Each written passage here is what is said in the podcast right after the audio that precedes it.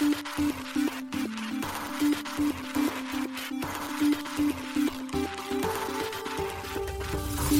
しい経済ニュース。この番組では現当社のメディア新しい経済が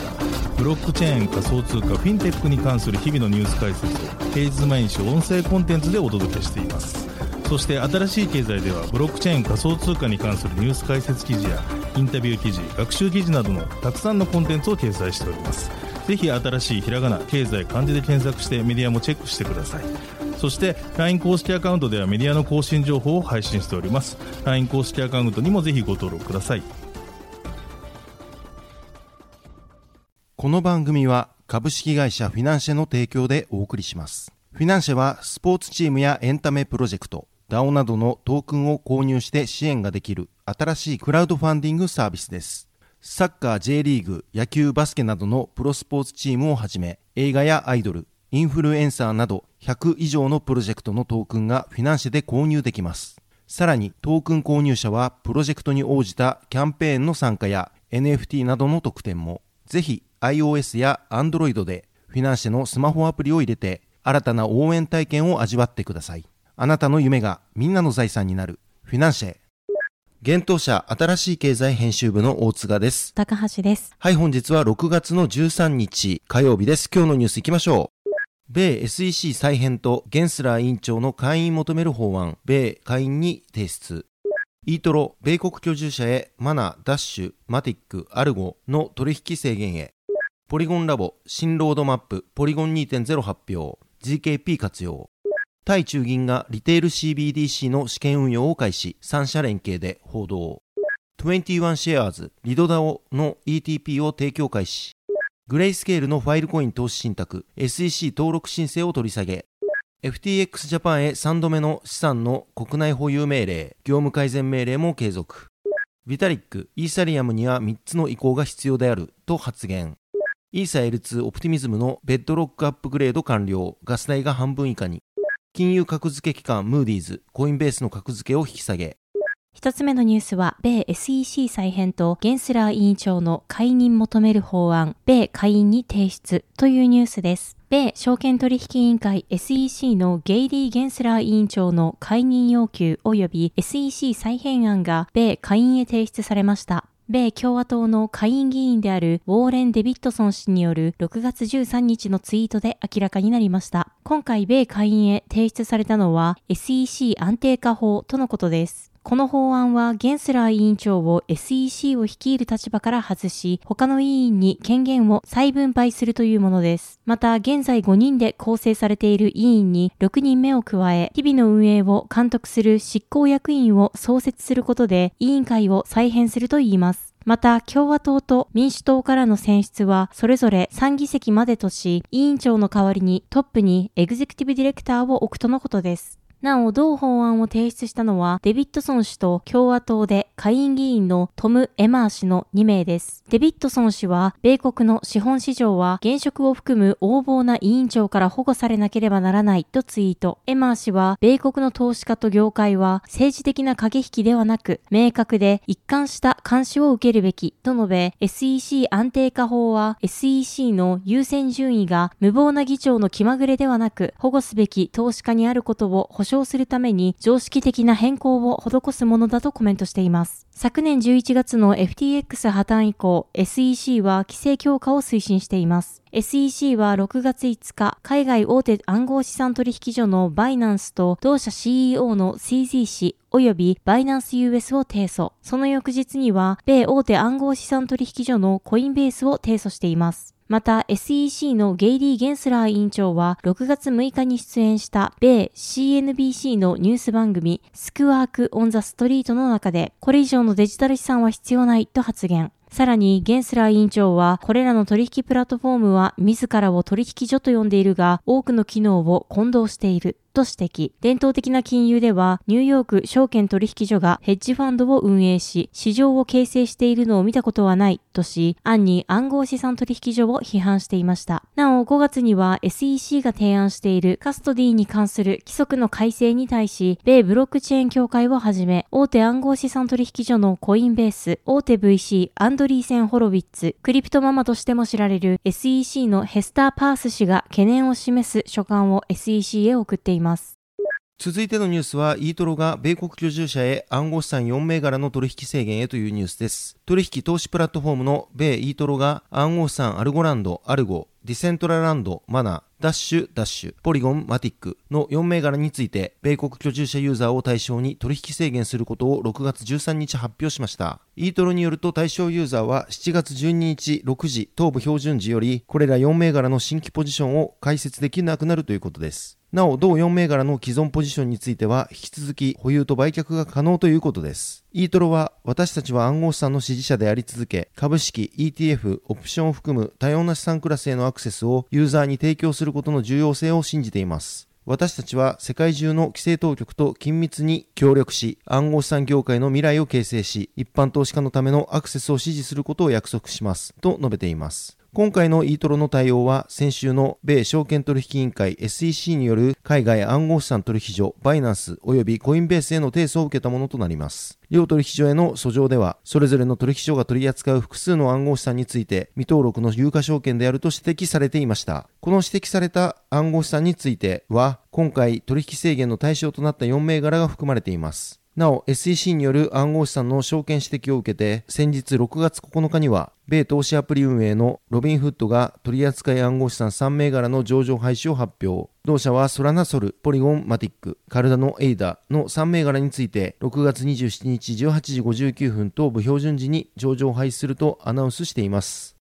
続いてのニュースは、ゼロ知識証明を活用したポリゴン新ロードマップ、ポリゴン2.0が発表というニュースです。ポリゴンブロックチェーンの開発を主導するポリゴンラボが、ゼロ知識証明、ゼロナレッジプルーフ、ZKP を活用したポリゴンの新しいロードマップ、ポリゴン2.0を6月13日に発表しました。ポリゴンラボによると、ポリゴン2.0は、ポリゴンのエコシステムに価値を創造、交換、プログラムすることを可能にするバリューレイヤーの概念を導入するためのブループリント、設計図のようなものであるといいます。この構想の中には、ポリゴンが稼働するブロックチェーンをシームレスに接続することも含まれています。なお、ポリゴンは現在、ポリゴン POS のほか、イーサリアムのレイヤー2スケーリングソリューションであるポリゴン zkEVM の2つのブロックチェーンを稼働しています。また、その他にもアプリ固有のチェーンを構築できるスーパーネットやクライアント側での検証を採用した新しい仕様のパブリックチェーン、ポリゴンミデンの開発が進められています。今回発表されたポリゴン2.0は、プロトコルのアーキテクチャやガバナンス、トークノミクスを含めたポリゴンのほぼ全てを大胆に再構想する一連のアップグレードであるといいます。そのため、今後4週間にわたって一連の発表がされた後にガバナンス投票が実施されるということです。なお、来週19日には最初の発表となるポリゴン POS での対応が行われる予定です。ポリゴンラボの代表であるライアン・ワイアット氏はツイッターにて、ポリゴン2.0の革新はポリゴン ZKEVM、ポリゴン POS およびスーパーネット全体の統合とトークンの進化、長期的な分散型ガバナンスの確立であると語っています。また、ワイアット氏は、これらのアップグレードはイーサリアムに競合しており、ポリゴンが目指すイーサリアムのスケーリングから遠ざかっているのではないかという質問に対し、全くの逆であると否定し、イーサリアムが決済層を担い、ポリゴンはトランザクション層となると考えていると回答しています。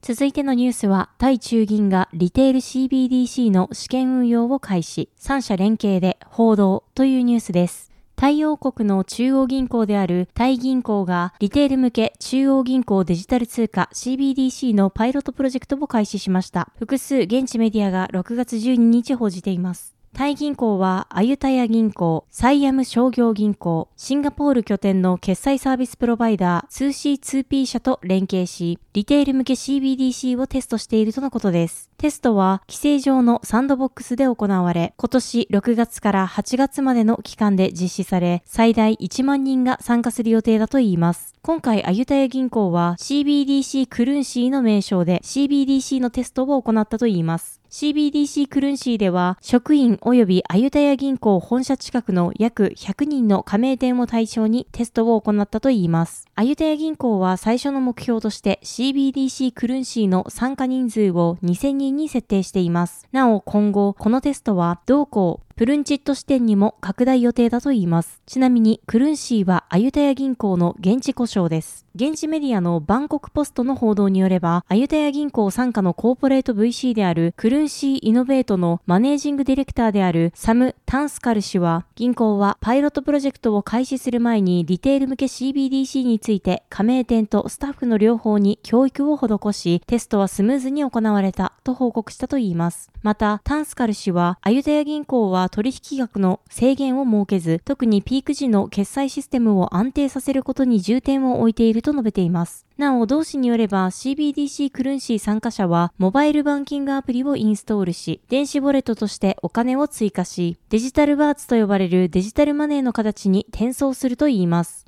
なお、1CBDC は1バーツに相当するとのことです。参加者らは QR コードをスキャンすることで、参加店舗で商品やサービスの代金を支払うことが可能となるといいます。タイ銀行は年内にリテール向けの CBDC のパイロットプロジェクトを開始する予定であることを昨年8月5日に発表していました。当初は2022年に開始予定でした。タイ銀行はこのプロジェクトを学習するための試験的なものであり、正式な CBDC の発行計画はないとしています。続いてのニュースは、21シェアーズがリドダオの ETP 提供開始というニュースです。スイス拠点の資産運用会社21シェアーズが暗号資産リドダオ LDO の ETP 上場取引型金融商品のローンチを6月12日に発表しました。LDO はリキッドステーキングプロトコルリドのガバナンストークンです。今回21シェアーズが提供を開始した21シェアーズリドダオ ETP は LDO へのエクスポージャーを投資家に提供する金融商品となります。この商品は12日よりスイスの証券取引所 BX スイスにティッカーシンボルリド BW として上場しています。14日にはフランスの証券取引所ユーロネクストパリに上場予定とのことです。今後はドイツなど欧州22カ国の取引所で取り扱われる予定ということです。なお、21シェアーズは暗号資産投資商品を提供する21カンパニーの子会社です。21カンパニーは昨年9月に約36億円2500万ドルを調達し、評価額が約2870億円20億ドルに到達。これにより21カンパニーはユニコーン企業になっています。記事にリキッドステーキングについての解説も合わせて載せていますので、ぜひ合わせてご覧ください。続いてのニュースは、グレースケールのファイルコイン投資信託 SEC 登録申請を取り下げというニュースです。大手暗号資産運用会社グレースケールインベストメンツが同社が運営するファイルコインの投資信託商品グレイスケールファイルコイントラストについて登録申請の取り下げを米証券取引委員会 SEC に申請したと6月9日発表しました。発表の中でグレースケールはファイルコインが証券ではないと引き続き考えている姿勢は崩していませんがファイルコインを証券だと指摘する SEC からの度重なる登録申請の取り下げ要求に対し今回応じる形となりました。グレースケールは4月に SEC に対し、1934年証券取引法第12条に基づいて、グレースケールファイルコイントラストの登録申請、フォーム点検を行ったといいます。しかし、グレースケールは SEC からファイルコインは連邦証券法に基づく証券の定義を満たしているため、この投資信託は1940年投資会社法に基づく投資会社の定義を満たしていると思われるという見解を示す書簡を5月16日に受け取ったとのことでした。また SEC はグレースケールに対しファイルコインを有価証券だと認識しているため登録申請を即座に取り下げるよう要請したといいます。なお SEC は6月5日バイナンス提訴にて連邦地裁に提出した書類の中でファイルコインを証券として名指ししています。その後のグレースケールとの書面によるやり取りで SEC は同社に対してグレースケールファイルコイントラストの登録申請の撤回を求める要求を再度示したといいます。これを受け、グレースケールは6月6日、ファイルコインが有価証券に該当しないということを、ハーウィー判例法の分析を通じて説明し、反論したとのこと。また、その中で、グレースケールは、ファイルコインが証券ではないと引き続き考えていると主張したと伝えています。なお、ハーウィー判例法は1946年に起きた SEC 対 WJ ハーウィー社事件の際に裁判所が投資契約の判断基準として定めたものです。後にハーウィーテストと呼ばれるようになりました。ハーウィーテストとは米国において特定の取引が証券取引の定義の一つである投資契約に該当するかどうかを判断するテストです。ファイルコインは2020年にプロトコルラボのフアン・ベネト氏がローンチした分散型ストレージネットワークです。IPFS と呼ばれる分散型ファイルストレージネットワークを利用してユーザー同士でストレージの貸し借りを行うことができます。ファイルコインはこのシステムを利用する際に使用されるトークンです。なお、2017年8月には ICO を実施しており、約282億円の資金調達に成功しています。続いてのニュースは FTX ジャパンへ3度目の資産の国内保有命令、業務改善命令も継続というニュースです。国内暗号資産取引所 FTX ジャパンに下されていた行政処分の期日となる6月9日、関東財務省は同取引所に対し行政処分となる資産の国内保有命令を発出したことを発表しました。FTX ジャパンにとって資産の国内保有命令は今回で3回目になります。今回の資産の国内保有命令は6月10日から9月9日まで確実において FTX ジャパンの借貸対象表の負債の部に計上されるべき負債の額から国内非移住者に対する債務の額を控除した額に相当する資産を国内において保有することが命じられています。なお、業務改善命令については継続されています。昨年11月10日に業務改善命令を受け、FTX ジャパンは業務改善計画を関東財務局へ提出していますが、その計画の実施完了までの間、1ヶ月前の進捗、実施状況を翌月10日までに書面で報告することが義務付けられています。関東財務局は今回の資産の国内保有命令を下した理由について、資産の国内保有命令の期限が令和5年、6月9日に到来するものの、当社は親会社である FTX トレーディングリミテッドによる FTX グループ会社にかかる米国連邦破産法第11章手続きの対象に含まれている状況であり、当社の資産が国外の連携会社等に流出し、投資家の利益が害されるといった事態を招かぬよう、引き続き万全を期す必要があると説明しています。FTX ジャパンは業務改善計画の実施状況、新規申し込み受付、取引の再再開などについては改めて報告すると報告。また、顧客資産については法令に沿って法定通貨に関しては信託口座に預託。暗号資産に関しては当社が管理するコールドウォレットにおいて適切に保管していると伝えています。FTX ジャパンは昨年11月10日及び12月9日に関東財務局から業務停止及び業務改善命令、そして資産の国内保有命令を伴う行政処分が下されていました。これら行政処分の期間は昨年12月10日から今年の3月9日まででした。この行政処分の期日であった3月9日に関東財務局より行政処分となる資産の国内保有命令を受けたことを発表。同命令は9月9日まで延長される形になっていました。なお FTX ジャパンは2月21日には法定通貨の出金及び暗号資産の出庫のサービスを再開しましたが、FTX ジャパンでは新規口座開設の停止、取引サービスの全面停止、法定通貨の入金及び暗号資産の入庫の停止を継続しています。FTX ジャパンは昨年11月に経営破綻した親会社 FTX トレーディングの影響を受け、それ以降出金出庫のサービスを基本的に停止していますした。なお、一時期のみ日本円の出金を再開していましたが、再び停止しています。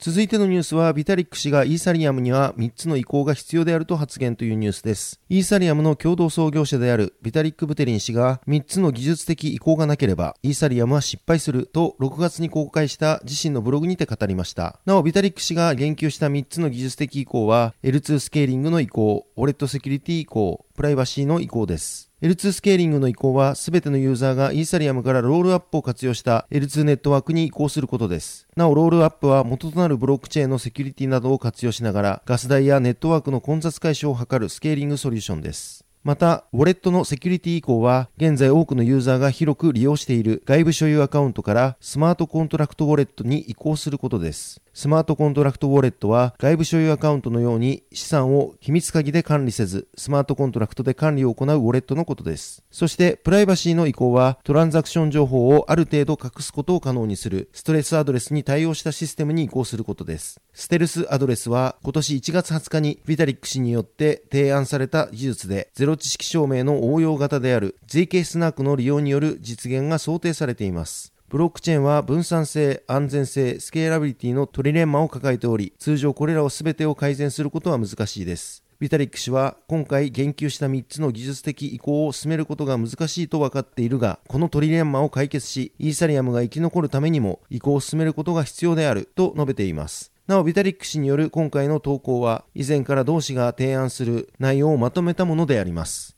L2 スケーリングの移行とスマートコントラクトウォレットの採用は以前から開発が進められており、一部のユーザーはすでに採用をしています。続いてのニュースは、イーサレイヤー2オプティミズムのベッドロックアップグレード完了、ガス代が半分以下にというニュースです。イーサリアムレイヤー2スケーリングソリューションオプティミズム初の大型アップグレードとなるベッドロックアップグレードが6月7日に完了しました。アップグレードの実施中はダウンタイムとなり、取引や入出金が利用できなくなっていました。現在は通常通り利用可能となっています。ベッドロックアップグレードは、ブロックの生成タイミングの変更や、レイヤー1へのデータ、送信のコストダウン、入金に必要な時間の短縮などを含むアップグレードです。これによりオプティミズムでのガス代が半分以下にまで低下しました。現在ベッドロックアップグレードの実態による影響を観察するためのダッシュボードがデューン .com にて公開されています。これを確認すると、オプティミズムでの現在の平均トランザクション手数料は0.16ドルであり、アップグレード実施から現在6月12日17時まででおよそ29万ドルが節約されています。なお、オプティミズムは今回のアップグレードを記念し、NFT クリエイター向けにツールやアプリケーションを提供するマニホルドと協力して NFT をリリースしています。同 NFT はマニホルドのミントページから6月17日の19時まで無料でミントすることができます。なお NFT はオプティミズム上でミントされます。ちなみに、米大手 VC のアンドリーセン・フォロウィッツの暗号資産関連部門アンドリーセン・フォロウィッツクリプトは今年4月、オプティミズム用の新たなノードクライアントマギのリリースを発表しました。これにより、オプティミズムはブロックチェーンの分散性も向上させています。